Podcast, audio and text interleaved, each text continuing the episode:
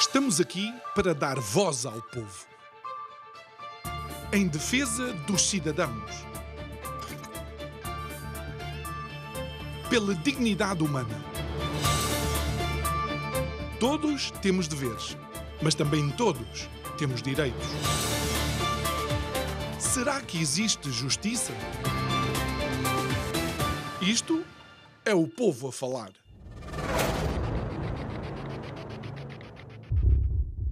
30 de janeiro de 2022 foi a data a qual os portugueses foram chamados novamente para decidir o futuro de Portugal e, através do seu voto, determinar quem estaria ao leme da nação. Tudo isto após a não aprovação do Orçamento de Estado do governo anterior depois de termos ido votar, ainda antes do final do dia, já havia uma clara e inequívoca demonstração da vontade dos portugueses, que deram ao PS, Partido Socialista, uma maioria absoluta. Isto a 30 de janeiro de 2022.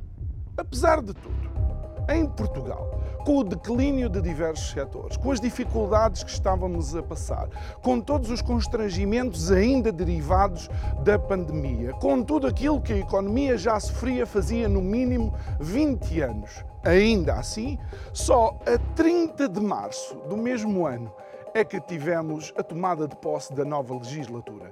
Como se Portugal se pudesse dar ao luxo de perder dois meses da sua vida. Boa noite. O meu nome é João Nuno Pinto e isto é o Povo a Falar. Estou consigo de segunda a sexta, neste mesmo horário, em emissão em simultâneo Curiacos TV e Rádio Vida 97.1. E a pergunta deste mês tem sido e agora? E agora que os diagnósticos estão feitos? E agora que os problemas estão identificados? E agora que existe a legitimidade deste Parlamento para tomar decisões? E agora que os portugueses falaram, o que é que vai acontecer que pode de facto transformar e mudar o nosso futuro? E você que nos tem acompanhado sabe que também ao longo destas últimas duas semanas temos ouvido todos os partidos com representação parlamentar e temos estado a tentar saber qual a opinião opinião de cada um deles, não só daquilo que tem sido o início desta legislatura, mas também de quais são os planos que eles têm para Portugal. E hoje é a vez do Iniciativa Liberal.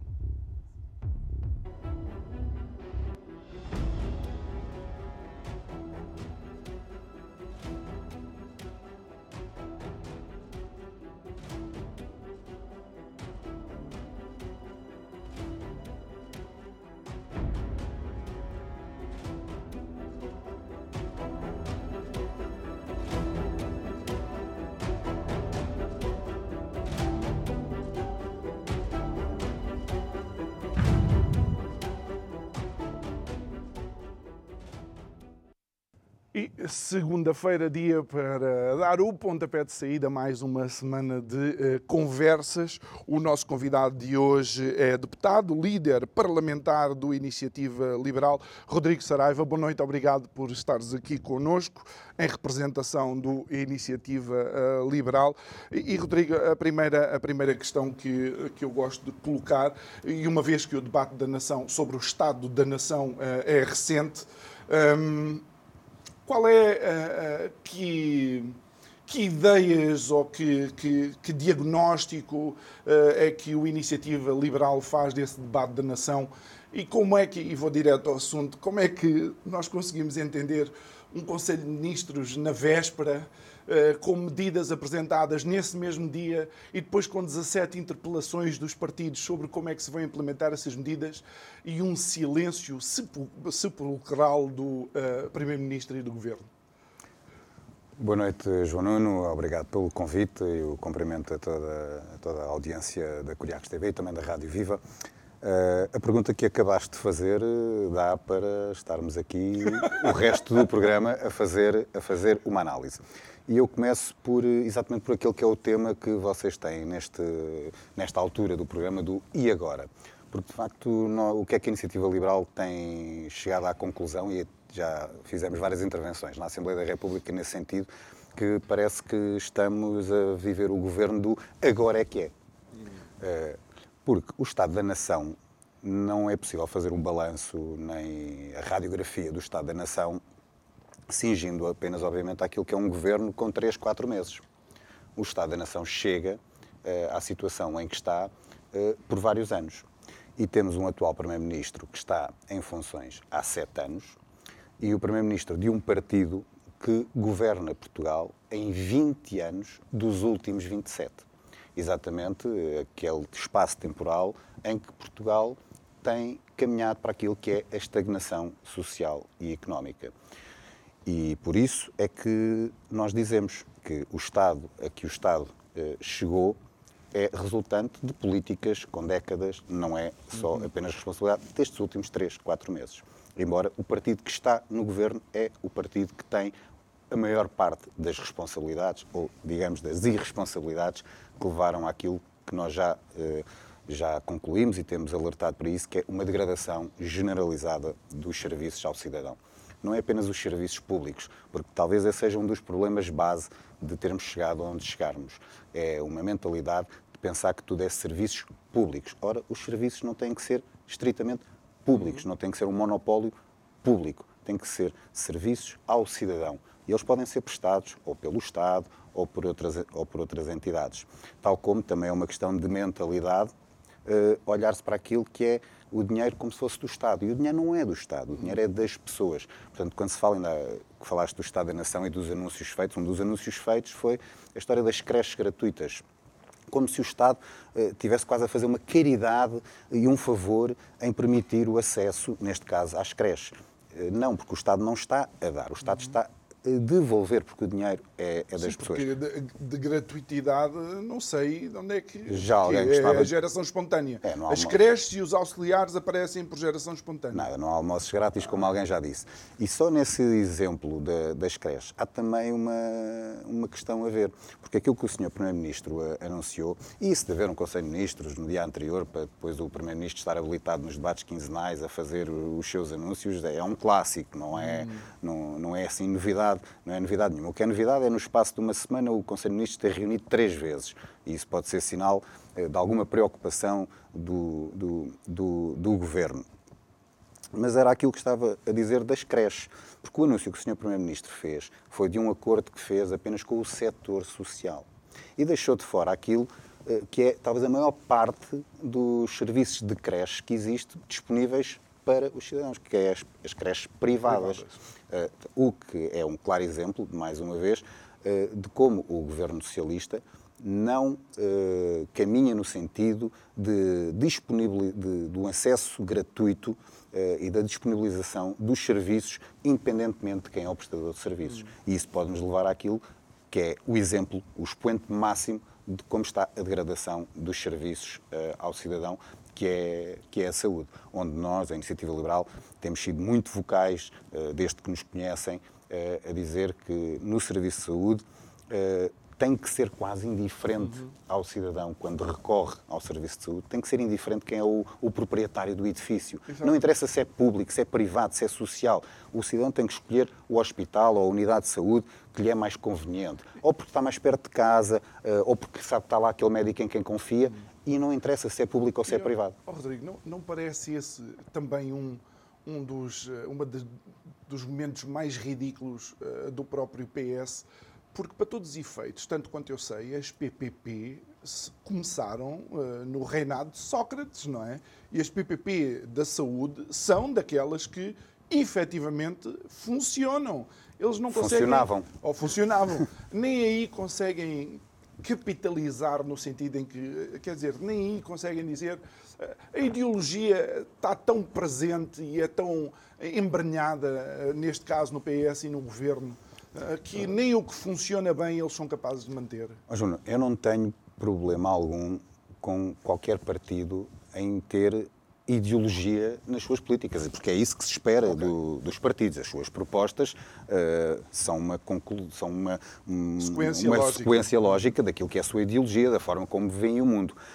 O problema é que a ideologia que tem levado àquilo que é uma governação nas últimas décadas neste país, essa ideologia está comprovada. E aqui vamos à realidade que não resulta. Hum. Olhemos para a saúde, como já falámos, mas olhemos para outras áreas, como a educação, ou a segurança social. A segurança social, ainda há pouco tempo tivemos uma notícia do corte cego feito naquilo que são subsídios à educação especial. Estamos a falar de cortar cegamente o apoio àqueles que são mais desfavorecidos, a crianças com necessidades especiais, a crianças com deficiência. E depois há muita gente que critica a iniciativa liberal por ter insensibilidade social. Nós somos o partido que mais sensibilidade social tem. Olhamos para a saúde, onde queremos, com o sistema que defendemos, o acesso universal para todos. Na educação, onde defendemos a liberdade de escolha para que as famílias e as crianças possam estar na escola que, que mais querem, que mais desejam, que mais lhes é conveniente. Veja-se o caso da Segurança Social, que ainda agora falámos nós é que somos o partido da sensibilidade social e não aqueles que levaram a esta degradação generalizada dos serviços públicos, saúde, educação, segurança social. Podemos ir a outras. O Partido Socialista tem como marca a degradação dos serviços públicos, uma cultura de desresponsabilização inacreditável e está provado uma, uma, marca também de insensibilidade social. O Partido Socialista não resolve o problema que o país tem, não resolve os problemas que as pessoas têm no acesso aos serviços. O Partido Socialista é o maior responsável uh, por esta degradação que nós vemos dos serviços Olha, ao cidadão. Ainda, ainda assim, porque falas da, da saúde, eh, uma das novas medidas foi a, a, a, a agilização da contratação por parte das administrações hospitalares de profissionais de saúde. Mas porquê agora? E mas, agora? Mas agora é que é. Exatamente, agora é que é. algo que já estava identificado. Nós entrevistámos já aqui administradores, administradores hospitalares, perdão, que nos diziam eu não consigo nem sequer contratar uma pessoa em tempo útil para substituir uma licença de eh, maternidade. Mas tu tocaste aí exatamente num ponto que também é uma grande característica do Partido Socialista. Porque tu disseste que era uma coisa que estava à vista, sabia-se que ia acontecer. Portanto, e o Partido Socialista não consegue prever. E como não prevê, não consegue planear. E como não consegue planear, não consegue resolver o problema das pessoas. Falámos da saúde no estado em que está. Mas já se sabe que no início do ano letivo, para o próximo ano letivo, vão haver cerca de mais de 100 mil alunos que não vão ter horários hum. completos. Se juntarmos isso àquilo que foi a falha nas aprendizagens por questões da pandemia, portanto, já se sabe que não vão haver uh, horários completos, vai haver falhas de professores. E até agora, qual é a solução? Claro. Não há solução. Mais de metade dos professores prestes a entrar em idade de reforma é também. Exatamente, ou seja, mas isso, isso já era possível prever, Sim. planear e resolver há mais tempo. Uhum. E o PS não resolve. E agora é que é, agora é que é. O que é que vai acontecer depois em setembro e em outubro? Vão apresentar um plano de contingência para resolver um problema que estava identificado. É mais uma característica do Partido Socialista. Não consegue prever, não consegue planear, vamos, não consegue resolver. Vamos ver o que é que vai acontecer hoje, porque, e deixem-me brincar um bocadinho, António Costa diz que se resolve tudo à segunda-feira. Segunda-feira já hoje. está tudo resolvido, hoje é segunda-feira. Depois amanhã volta a fechar e resolve-se na próxima segunda. segunda em segunda. Segunda em segunda até, até Nós estamos a, a rir final. Isto não tem nada, de, isto é dramático e deixa-me deixa pegar aqui em algo que, que tem sido uma tecla que eu, que eu tenho tocado. Eu sou uma pessoa relativamente vá, otimista. Não gosto de eh, fazer a festa antes de, eh, do jogo terminar, até porque joguei basquete e o basquete resolve-se até nos últimos eh, segundos, não é? As pessoas não têm noção de que o pior ainda está para vir e o governo hum, não tem falado nessa direção, mas também não ouço uh, os partidos políticos, de uma forma geral, a ter essa transparência na sua comunicação. O aumento das taxas de juro foi acima de, até do que os, uh, os especialistas previam por parte do BCE. Uh, qual é, uh, por assim dizer, que medidas é que devem ser tomadas, o que é que os portugueses podem fazer, o que é que o governo não está a antecipar, para além daquilo que tu disseste, uh, relativamente ao ciclo que se iniciará uh, no próximo outono e inverno? Tocando naquela questão mais premente do, do, do, que estamos a viver agora e também do combate à, à inflação e a questão que hum. o poder de uhum. compra dos portugueses está a crescer, nós temos sido bastante focais num, num ponto o Orçamento de Estado prevê receitas extraordinárias, e isto é uma previsão conservadora, de 3 mil milhões de euros. Já se começa a prever que o Estado pode ter receitas extraordinárias de 7 mil milhões. E o que é que nós temos dito? Devolva-se esse dinheiro às pessoas, porque esse dinheiro é das pessoas. Como fazê-lo?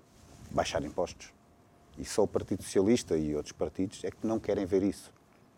E para além de baixar impostos, arranjarem uma forma mas uh, que não seja cá um voucher qualquer, porque o Partido Socialista está sempre a lembrar-se de vouchers, de devolver uh, esse dinheiro às pessoas.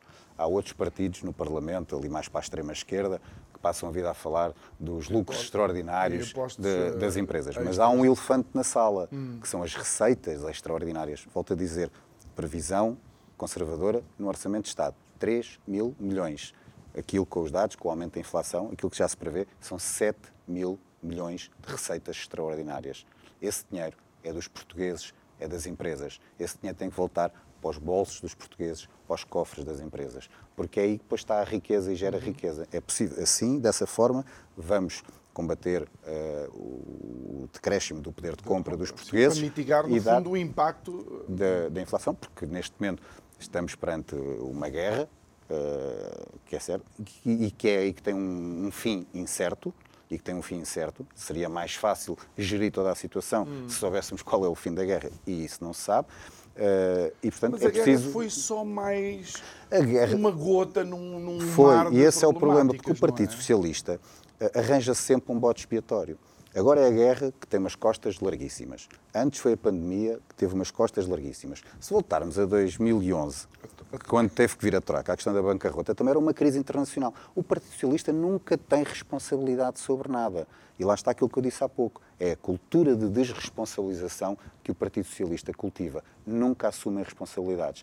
Uh, e o problema é que quando vêm crises uh, de fora, coisas que, que, surpreendem, porque elas acontecem, questão, ninguém estava à espera da guerra, hum. ninguém estava à espera de uma pandemia, uh, mas aquilo que acontece é que Portugal, depois, é, o, é dos que reage pior porque não está preparado, não está sólido, não tem estruturas robustas, uh, não tem um modelo social e económico que consiga resistir Mas também e bem há alguns países que recebem uma maior fatia de ajuda. A questão é a execução dessa ajuda. mas aí, falamos de, ambi mas aí tem... falamos de ambição, hum. porque aquilo que seria bom é que nós fôssemos, no espaço da União Europeia, contribuintes líquidos, que no, entre o deve e o haver, nós dessemos mais do que aquilo que recebemos.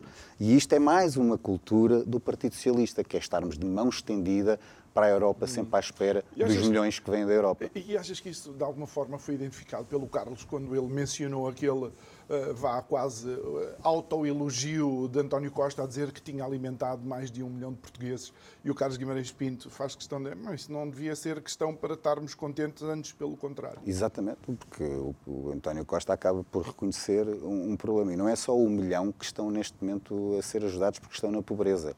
São os dois ou os três milhões eh, que estão uh, também em índices de, de, a caminhar da pobreza para a extrema pobreza. Pessoas... É mais a classe média que...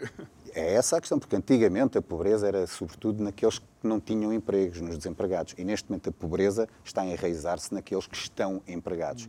Neste, nós vivemos numa situação bastante dramática em que há pessoas que têm que escolher se vão, quando saem à rua, se vão ao supermercado comprar comida ou se vão à farmácia comprar medicamentos. Estamos a ver pessoas a ter que tomar a decisão Uh, se ficam em casa ou se, vão, ou se vão trabalhar porque não têm dinheiro sequer para, para as deslocações. E, e as pessoas que não pensem apenas naquilo que é a vertente da bolha urbana, uh, porque com, mal ou bem, com alguns problemas que existem em termos de transportes públicos, ainda existem transportes públicos e as pessoas nas zonas urbanas conseguem circular mal ou bem. O problema é que Portugal não é só Lisboa e no Porto. E estar a dizer a uma pessoa eh, de Bragança, eh, de Porto Alegre, eh, de Beja, da Guarda, que ah, deixe o carro em casa e vá de transportes públicos, as pessoas não percebem o que é que lhes estão a dizer, porque isso não é uma realidade. Eles precisam do carro para se deslocar. Portanto, há também esta dissintonia Sim. entre quem está. Mas... E isto pode nos levar à questão do centralismo, que é um Sim, problema que também tu... está enraizado na estrutura. E já lá vamos. Lembras-te dos primeiros dias com, com a queda substancial do valor do passe? Ou seja, o passe caiu mas caiu também o espaço nos metros e nos comboios, que as pessoas literalmente atrasavam-se porque não havia espaço para colocar. Sim, correram, correram a fazer aquela medida que, para além de, de, possibilitar que mais pessoas pudessem andar nos transportes públicos, também tem uma vertente de responsabilidade ambiental, uh, mas correram a, a, implementar essa medida sem uh, tratar daquilo que é depois a disponibilização, a disponibilização uh, de mais oferta nos Mas transportes. Mas isso vem no sentido daquilo que tu dizes, é a incapacidade que há de prever o impacto que as medidas vão, vão ter. Portanto, eu estou antes, prova... eu estou antes, né, a prever que o problema está a chegar. Exatamente, mas vê, isto só prova que aquilo que António Costa vos acusou, e António Costa acusou a Iniciativa Liberal de não conhecer o real problema uh, dos portugueses, os reais problemas portugueses, isto prova ao contrário, quer dizer, se ele conhecesse, sabia que os portugueses imediatamente iam aderir a essa medida e encher os transportes públicos até à boca, que foi o que aconteceu. Foi o que aconteceu. Muito bem. Bom, Rodrigo, relativamente àquilo que tem sido a linha orientadora do Iniciativa Liberal, já passaste aqui por algumas, eh, por algumas questões. Como é que foi estes primeiros, vá, infelizmente deviam ter tomado logo posse, mas foi o que foi. Como é que tem sido estes primeiros meses agora com um grupo parlamentar eh, vá, mais robusto? Logo na noite das eleições, nós ficámos com sentimentos ambivalentes, eh, porque, por um lado, tínhamos tido um crescimento de um deputado para oito, e isso era, obviamente, motivo de grande felicidade, mas depois estávamos uh, confrontados com uma maioria absoluta do Partido Socialista. Uh, e, e, já estávamos a prever aquilo que, que, que, vinha a acontecer de um Partido Socialista que, sem maioria, uh, já fazia quase aquilo que lhe apetecia, tem uma tendência para, hegemónica para tomar, para se confundir aquilo que é o aparelho do partido com o aparelho do Estado. Se sem maioria já era o que era, com maioria uh, as coisas não, não, não seriam melhores. Mas adaptamos-nos e estamos prontos e estamos resilientes para esta maratona que vai ser esta, esta legislatura. Uh, as diferenças, obviamente, que de, que de 1 para 8 são, são bastantes. Uh, logo, uh, permite-nos uh, conseguir estar mais presentes e acompanhar mais no âmbito da Assembleia da República, porque a organização, como se organiza a Assembleia da República, é em 14 comissões e com um deputado só podíamos estar em 13 e às vezes conseguíamos ir uma ou outra, portanto não era possível acompanhar tudo aquilo que, que acontecia on time, como se costuma dizer. Com oito deputados já o conseguimos fazer, não na plenitude, eh, porque isso talvez precisaríamos de 14 deputados, claro. pelo menos, eh, porque às vezes as comissões depois eh, estão calendarizadas, sobrepostas, sobrepostas umas sobre as outras, mas as coisas são como são e nós vamos nos adaptando. Portanto, mas com oito deputados já conseguimos estar mais presentes e acompanhar mais on time diferentes matérias e que nós gostaríamos de ter acompanhado até mais do que apenas com um deputado não, não, não era possível.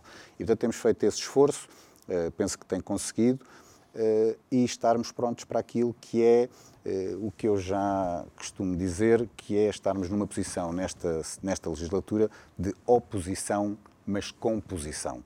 Portanto, não basta apenas ser oposição, não basta apenas estar numa lógica de bota abaixo, de crítica, de apontar. É preciso, assim que apontamos uma crítica, por exemplo, o exemplo da saúde, termos uma posição, termos uma alternativa. Isso é muito claro na saúde, é muito claro na educação, é muito claro na segurança social, é muito claro na justiça. Uh, e isto também vem demonstrando aquilo que nós acreditamos muito, que só a iniciativa liberal tem uma visão e uma proposta alternativa àquilo que é preconizado pelo, sobretudo pelo Partido Socialista, mas pelos outros partidos, porque continuam a defender uma solução de mais Estado, mais presença do Estado na vida das hum. pessoas, naquilo que são os serviços uh, para, para o cidadão, mas isso levou ao Estado a que o Estado chegou Está. e à situação em que chegamos. Portanto, e só nós temos uma visão hum. alternativa que pode, nós acreditamos, trazer progresso, trazer desenvolvimento. Eh, foi o mote da nossa, da, na campanha das legislativas, uh, pôr Portugal a crescer. Não é porque a economia é apenas aquilo em que acreditamos, é porque uh, é preciso a economia estar bem para que todos os outros problemas na saúde, na educação, na segurança social, se possam resolver. Muito bem. Uh, Rodrigo, ainda uh, relativamente àquilo que tem sido a, a, a linha do, uh, do Iniciativa Liberal, um, qual é que é o, vá, a estratégia, para além de, desta que tu disseste, aliás, do uh, oposição-composição, uh, qual é o problema essencial, ou o primeiro problema que, uh, que o governo deveria, de facto, enfrentar de uma, forma, de uma forma clara? Porque alguns partidos falam do aumento de salários ok? Aumentos substanciais no salário mínimo. Nós já sabemos que o salário mínimo pode aumentar eh, se o médio não aumenta, é uma chatice, antes pelo contrário, estão a, poder, a perder poder de compra. Mas há aqui uma questão, é que parece que os partidos pensam que o mercado e as empresas funcionam por decreto. Eu decreto que e magicamente as coisas vão acontecer. Eh, mas a iniciativa tem, de alguma forma, ao querer fomentar a economia, também vai travando, dizendo que, olha, não é só porque queremos que vai acontecer. Temos que deixar e dar ferramentas para que o mercado funcione. É, é assim? uma, é, é uma questão de incentivos. Incentivos. As coisas uh, acabam por funcionar não é mal. subsídios. Não, não, não. É. Incentivos. Okay. Incentivos. O que é que é incentivos? Não, não. Não, não, não. não. Uh, porque se os incentivos. Incentivos é a forma como desenhas o, a proposta, desenhas o, o sistema, desenhas as regras do jogo. É nas regras do jogo que estão os incentivos. E se os incentivos forem errados, vamos chegar ao estado em que, a que chegamos. Se os incentivos forem os corretos, as coisas podem e devem funcionar, funcionar melhor. Uh, por isso é que nós dizemos muito baixar impostos. É um incentivo uh, para que as pessoas possam tomar melhores decisões com o dinheiro no bolso daquilo que querem fazer no seu dia a dia. Flexibilizar a legislação laboral é dar os incentivos corretos para que entre empregadores e empregados possam tomar melhor as suas decisões. Uh, um pacote legislativo que entregámos já outra vez nesta sessão legislativa, uh, de cinco ou seis propostas, uh, para simplificação na vida das empresas. Melhorar as regras, pôr os incentivos corretos para que as empresas possam tomar melhor as suas decisões uhum. e gerir melhor. E aí são logo atacados porque dizem que o que querem é facilitar o despedimento. Não. Sabes que uma, uma vez, há um ex-primeiro-ministro estoniano, porque a Estónia, de, depois de se ter libertado do jugo soviético uh, tinha taxas de, de desemprego altíssimas uh, e depois, passado uns anos, passou, passou para taxas de desemprego basicamente perto de zero. E toda a gente ficou muito surpreendida.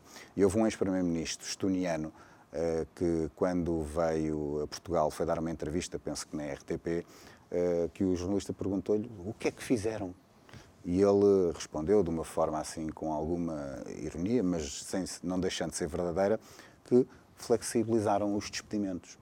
E, portanto, ao flexibilizar os despedimentos, aquilo que aconteceu foi que deixou de haver despedimentos, porque a partir desse momento a economia eh, melhorou, as empresas estavam mais habilitadas e os empregadores também estavam mais habilitados a tomar as suas decisões, a economia melhorou, as empresas puderam começar a pagar melhores salários, eh, os trabalhadores puderam começar a procurar, porque havia mais concorrência também entre as empresas, claro. puderam começar a escolher uh, melhores soluções para si, outros empregos com melhores salários, e aqueles que estavam a perder esses trabalhadores tiveram uhum. que melhorar as suas condições e procurar outros, e portanto foi um efeito virtuoso uh, onde de repente alcançaram taxas de desemprego uh, quase perto de zero.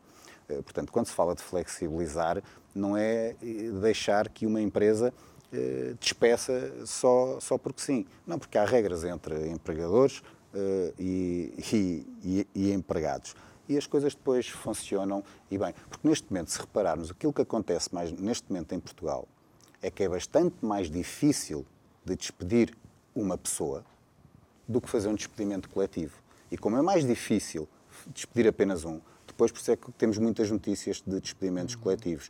E aquilo que é a pergunta que deve ser feita uh, olhando para uma empresa, para uma organização e para todos os que lá trabalham, é que quando existe lá um elemento, uma ovelha negra, digamos assim, que não produz, uh, que não cria bom ambiente de trabalho, uh, deveria ser despedida ou não? Eu acho que todo o resto dos trabalhadores diriam que ele devia ser despedido. Pois, mas com as regras que existem neste momento em Portugal, essa pessoa, essa pessoa não vai ser despedida e depois acabam por, por pagar todos. É isso Olha, que acontece. Rodrigo, por falarmos, por falarmos em trabalho, estamos a assistir de facto a algo extraordinário e preocupante em Portugal, que é de facto a falta de mão de obra. Apesar de tudo, são, é, é, são lugares que uh, as empresas não conseguem preencher um, numa altura em que já alguma vá retoma, não é? E, e, a palavra retoma é utilizada aqui com, com todo o cuidado, não é?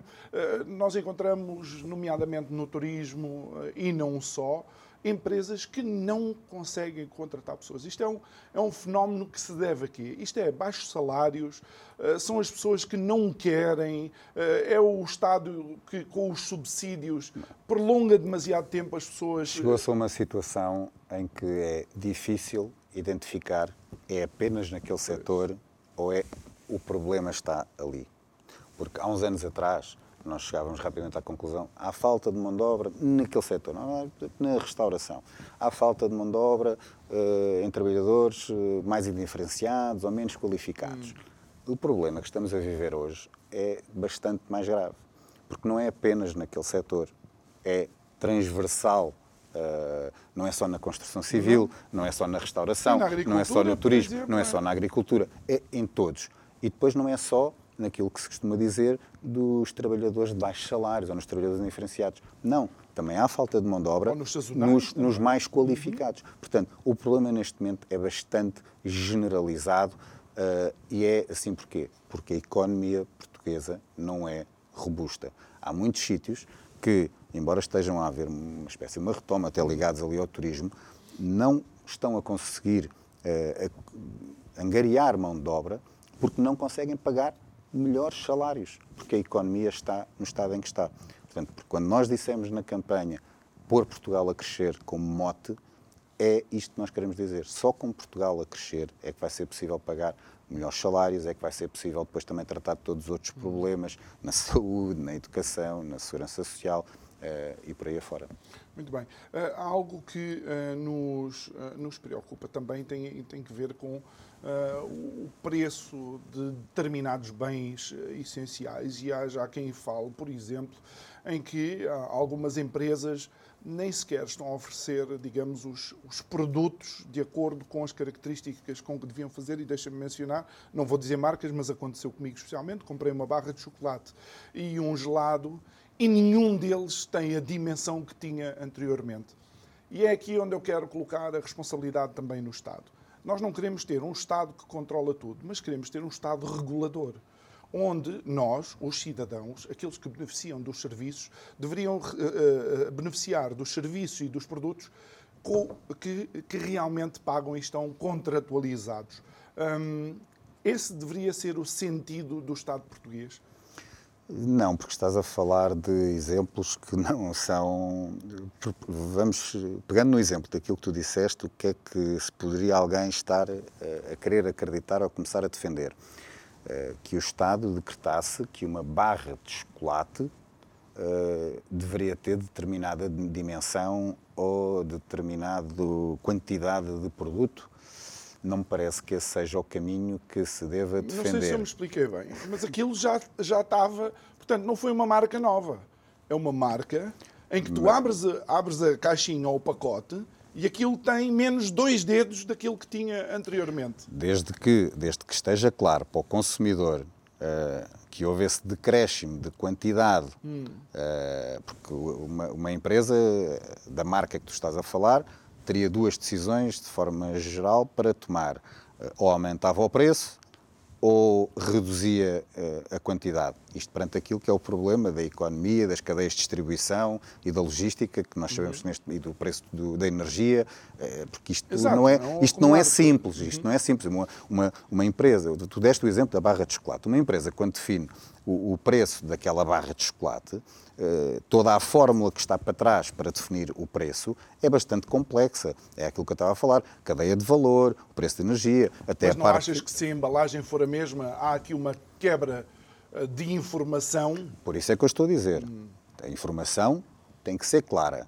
E é nesse aspecto que o Estado regulador deve entrar, para além da questão da segurança alimentar, que isso é óbvio, Sim. e a ASAI também tem que fazer tá esse trabalho, mas nessa parte da informação, o Estado regulador tem que fiscalizar que não há uma mentira, que não há hum. um logro. Nessa vertente, sim, o Estado regulador tem que ser presente. É só para não Agora, ficarmos com a sensação que as empresas podem fazer o que querem e bem não, como em, como em tudo na vida, e aos consumidores. Nada, como em é? tudo na vida, há pessoas boas e há pessoas más, há pessoas que cumprem, pessoas que não cumprem, e há uh, empresas que cumprem, empresas que não cumprem, e há o Estado que cumpre e o Estado que não cumpre. Isso é verdade para todas as vertentes da sociedade.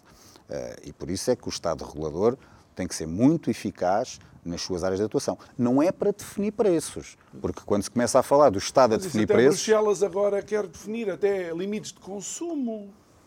Eh, pois, mas Bruxelas, eh, nós acreditamos muito, e eu acredito muito, naquilo que é o projeto europeu e o espaço da União Europeia como espaço de livre circulação de pessoas, bens, serviços e oportunidades. Com, com acentuação no livre, só para ver se vamos chegar... A... De, de liberdade. Agora, o que Bruxelas não pode cair é também naquilo que é um problema que nós temos em Portugal, que é um problema de centralismo, de estatismo. Porque quando nós dizemos menos Estado, mais liberdade, isto tanto serve na realidade portuguesa para o poder central de Lisboa, como serve para o espaço da União Europeia, para o poder central de, de Bruxelas. Nós cá temos um problema de burocratas e em Bruxelas temos um problema de eurocratas.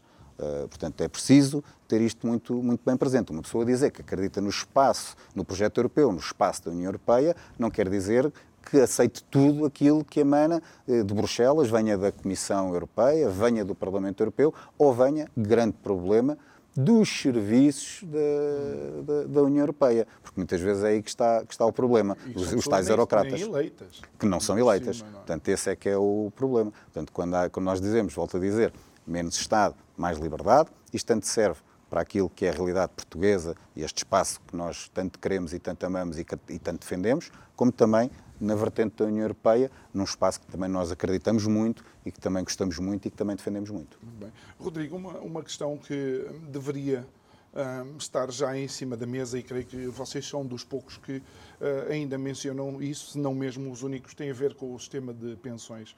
Eu, eu, acho que ninguém está a ver que daqui a, a uns tempos o dinheiro não vai chegar para pagar. As... São os próprios documentos que, que saem, do, quer do, dos governos dos últimos anos, uh, mesmo reconhecidos em Orçamento de Estado, de, dos documentos que emanam da, da Segurança Social, que, dizem que a Segurança Social, na vertente que estás a falar, das pensões e das reformas, tem um claro problema de sustentabilidade. Penso que os últimos dados diria que era 2050, se eu não estou em erro.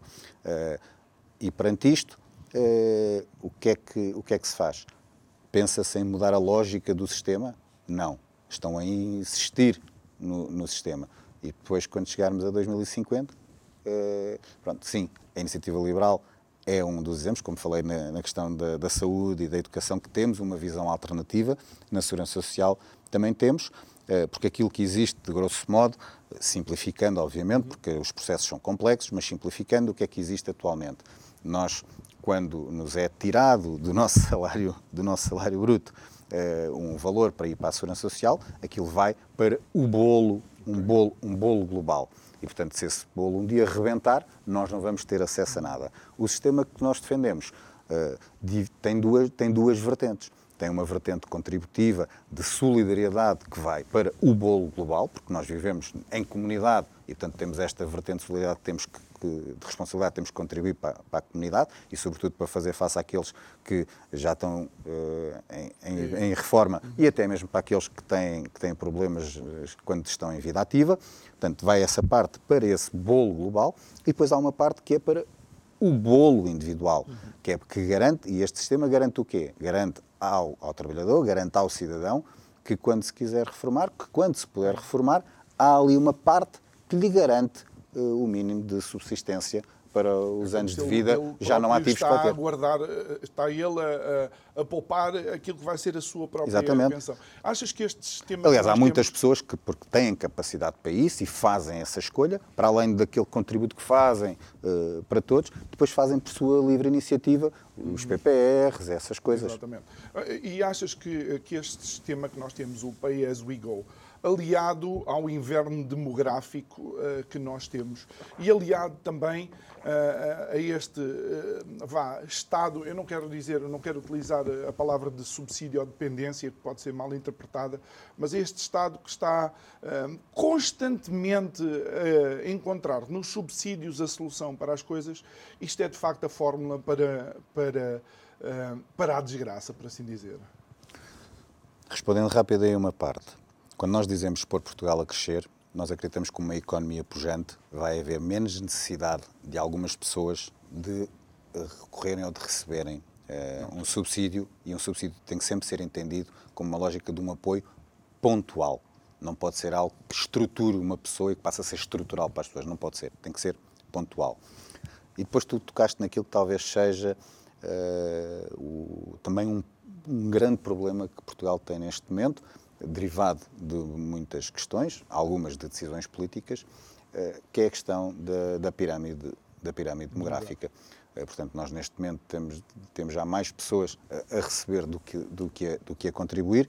E tu, há pouco, falaste também de um tema que, toca, que toca nisto. Porque só há duas formas, de forma genérica, de resolver a pirâmide demográfica e termos mais pessoas ativas uhum. do que mais pessoas inativas. Ou há um crescimento de, na natalidade, e é preciso criar condições, incentivos, lá está, uh, para que as pessoas. Porque uma pessoa, neste momento, um casal, uh, quando toma a decisão de ter, de, de ter filhos, ou ter mais filhos, uh, faz contas à vida. faz contas à vida. E, portanto, e com a situação social e económica que nós temos, de certeza que há muitos casais que gostariam de ter mais filhos e não têm porque fazem contas, fazem contas à vida. E, portanto, criar os incentivos uh, para mais natalidade, para que possamos uh, melhorar a, a, base da pirâmide demográfica, é um caminho. E outro, uh, que não é tão à la longue, é, talvez para resolver o problema no mais curto prazo, é a questão da, da, da migração, da imigração. E, portanto, criarmos as, as condições para bem receber todos aqueles que procuram procuram Portugal. E era bom que muitos procurassem Portugal como um bom sítio para, para trabalhar, hum. porque está provado, e os dados são isso, neste momento uh, a maior parte dos imigrantes que nós temos, independentemente da nacionalidade, muitos são, alguns são europeus, muitos não são, não são europeus, são contribuintes líquidos para a segurança social, social, que era aquilo que estávamos a falar anteriormente. Portanto, há estas duas formas, e é uma questão de pôr os incentivos certos os incentivos para mais natalidade, para que mais portugueses possam querer ter mais filhos, e também os incentivos para termos uma boa uh, política de, de migração. Mas, mas uh, lá está mais uma vez, e isto é que me, eu não quero dizer que me chateia logo à segunda-feira, mas pronto, deixa porque lá está algo que já está diagnosticado há uma porrada de tempo. Uh, Rodrigo. Eu vejo uma solução. Eu vejo uma solução. É então. É deixarem-nos governar os portugueses confiarem em nós e porem-nos no governo. Sim, está bem, está bem. Mas uh, isso, isso, aí uh, merece-me uma outra pergunta. Então, já que, já que uh, temos esta abertura, então nós saímos de uma pandemia onde vimos milhares de mortos. E a primeira coisa que o plenário quer resolver é o problema da eutanásia, dando, do meu ponto de vista, que eu não percebo nada disto, é a minha frase-chave, dando, do meu ponto de vista, aos cidadãos um indício, em vez de olharmos para algo positivo ou tomarmos decisão em algo que seja realmente positivo, vamos nos preocupar com a morte? Não vou debater se estamos a falar de morte ou de vida, porque aí Sim. talvez tenhamos os dois uma concepção, uma concepção timing, diferente. Mais o timing. Uma questão, ponto, pré, ponto, ponto prévio.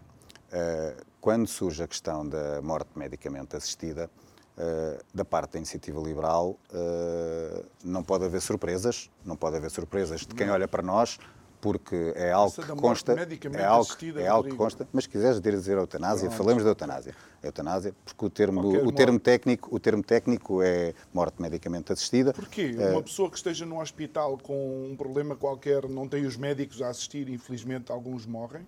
Não é só no hospital que isso possa decorrer, mas não vamos entrar no, no, não, no, okay. no, no detalhe. Mas ponto prévio, ponto prévio, hum. ponto prévio, não pode surpreender ninguém, seja quem for, que a iniciativa liberal, quando o tema surge, seja favorável a que uhum. exista uma proposta e uma, e uma, e uma, e uma concepção legal de como uma pessoa hum. poder decidir sobre o fim da sua vida. Porque está no nosso programa político, portanto não há, não há surpresa. Relativamente ao timing, não fomos nós que o colocamos, foi, foi outro partido. E já surgiu com outras matérias. Uh, nós há coisas que temos no nosso programa político, há coisas que temos no nosso programa eleitoral e somos nós que fazemos a tomada de decisão de quando submetemos um, um projeto e damos início a um processo legislativo. Outras, outras vezes não somos nós. Há outros partidos que, que, o, que o colocam, da dinâmica parlamentar. E houve um outro partido, penso que foi o Bloco de Esquerda na legislatura anterior, que eh, submeteu e acionou esse processo legislativo. E, portanto, a iniciativa liberal, perante isso, eh, quer dizer, não podia assobiar eh, para o lado e fingir que o problema. Okay. E porque vinha de outro. Portanto, houve outro partido que iniciou uhum. o processo legislativo relativamente à eutanásia e aquilo que nós dissemos foi vamos marcar presença com o nosso, o nosso, o nosso projeto. Um projeto diferente dos outros que estavam, que estavam submetidos e depois participámos no, naquilo que se chama processo de especialidade, depois da aprovação na generalidade, participámos no processo na especialidade, influenciando uh, para que aquilo que fosse a solução final fosse o mais aproximada daquilo que era a nossa visão uh, sobre isso. E, portanto, fomos nós que insistimos muito para que uh, a decisão da pessoa fosse reiterada uh, várias vezes, fomos nós que pusemos a garantia de que os profissionais de saúde envolvidos nas várias fases pudessem, em qualquer momento, alegar objeção de consciência e sair do processo. Portanto, não há nenhum profissional de saúde que seja obrigado a participar Mas no processo. Uma coisa que Bruxelas, com um projeto de um, eh, de um, de um deputado qualquer, se não me engano, sérvio, eh, queria que deixasse de existir a objeção de consciência para os médicos e enfermeiros e fossem obrigados Sim, mas isso a nós, isso nós não subscreveríamos. Uh, e, portanto, e foi isto que nós fizemos. Okay. Não fomos nós que, que chamámos o. Olha, agora vamos ao, já estamos nos últimos cinco minutos, desculpa, Sim, Rodrigo. Força. Vamos àqueles que podem ser os desafios uh, de, uma, de uma governação liberal. Primeiro, o, o, crescimento exponencial. Há sempre a ideia de que é possível manter tudo a crescer completamente. Bem, eu joguei basquete durante alguns anos, bastantes anos, aliás, e eu não conseguia. Já temos alguém eu não, eu não conseguia estar sempre em forma. Havia menos em que eu não estava de facto em forma. Como é que a Iniciativa Liberal lida com esta concepção de uma economia que tem momentos em que não vai estar a crescer ou é um dogma liberal que a economia há de estar sempre vigorosa? Não, como tu referiste e bem, eh, é um processo dinâmico que vai tendo os altos e baixos. A questão é que nós não vivemos aqui apenas fechados neste, neste triângulo, nestas ilhas aqui no, no sul da Europa. Nós vivemos Uh, até podíamos dizer que vivemos num, mundo, etc. Mas vamos nos cingir naquilo que é o espaço mais perto de nós, no espaço europeu. Portanto, nós temos que, em, em, permanência, estarmos a comparar uh, com outros. Uh, e a questão é, quando nós temos uma taxa de, de crescimento ou de crescimento da economia, o que interessa depois ver logo é como é que estão os outros com quem nós nos comparamos. E é aqui que está uma grande divergência de, de nós para, para, também com António Costa e com o Partido Socialista, porque eles agora fazem uh, grandes fogotórios uh, com taxas de crescimento que são, que são positivas no, no comparativo uhum. da realidade portuguesa ao longo dos anos, mas nós depois temos que fazer o comparativo com os outros. E eles ficam a dizer, ah, nos últimos anos 7% de crescimento. Sim, mas os países com quem nós nos comparamos crescem o triplo do que nós estamos a crescer. O que significa que nós, em termos uh, europeus, estamos a decrescer, mesmo tendo taxas de crescimento uh, positivas. Se fazemos a comparação com os outros países com quem nos nos comparamos, as nossas taxas de crescimento são Sim, negativas. Fora aquelas percentagens de crescimento de 5%, mas tínhamos caído no trimestre anterior, no anterior 7 ou 8%. Tínhamos sido os que mais tínhamos, tínhamos uhum. sido os que mais tínhamos caído e com a questão da pandemia fomos dos últimos a recuperar. Portanto, não vale a pena. Mas isso é aquela vertente também muito bastante propagandística do Partido Socialista, que eles até a fazem de forma eficaz, por isso é que tiveram, tiveram maioria, eh, que jogam com os números. Aliás, como o João Coutinho Figueira disse no debate do Estado da Nação, é uma das habilidades do Primeiro-Ministro que é massajar os números. Olha, outra coisa que eu acho que. Bom, vocês pedem responsabilização por parte do governo e do Partido Socialista, mas recordas-te de algum ministro ou secretário de Estado que tenha sido uh, demitido por ter feito alguma coisa mal? Assim de repente? Não, vês, assim de repente não há grande memória. Mas há aqui uma questão que é: uh, alguém acredita que António Costa, que um governo de António Costa, que um governo do Partido Socialista iria mudar a sua forma de ver as coisas e as suas políticas por trocar a Ministra da Saúde, Marta Temido, por outro, ou por tocar o Ministro Pedro Nuno Santos, ou por, na legislatura anterior, trocar o Ministro Cabrita? Não. O problema não está na, nas, nos ministros. O problema está nas opções do Partido Socialista, nas políticas que o Partido Socialista uh, desenvolve uhum. e, e, em António Costa. Rodrigo, em 30 segundos, eh, uma palavra para os portugueses para enfrentarem aquilo que está para aí a chegar. Uh, façam como iniciativa liberal resistam, sejam perseverantes uh, e acreditem que é possível fazer diferente. Nós acreditamos que um Portugal mais liberal é aquilo que vai criar um país mais desenvolvido, com mais progresso e as pessoas poderem desenvolver a vida como querem, como desejam, como ambicionam. É preciso termos uma ambição cada vez mais positiva e não medíocre como o Partido Socialista faz. Muito bem, obrigado. Rodrigo Saraiva, obrigado, deputado João. e líder parlamentar da Iniciativa Liberal, a dar aqui o pontapé de saída a mais uma semana de conversas. Quero agradecer, para além de agradecer ao Rodrigo e à iniciativa, agradecer a si também que nos acompanhou na Curiacos TV e na Rádio Vida, desejar-lhe um resto de uma boa noite e dizer que amanhã estamos de volta à mesma hora. Obrigado. Até amanhã. É, vai lá.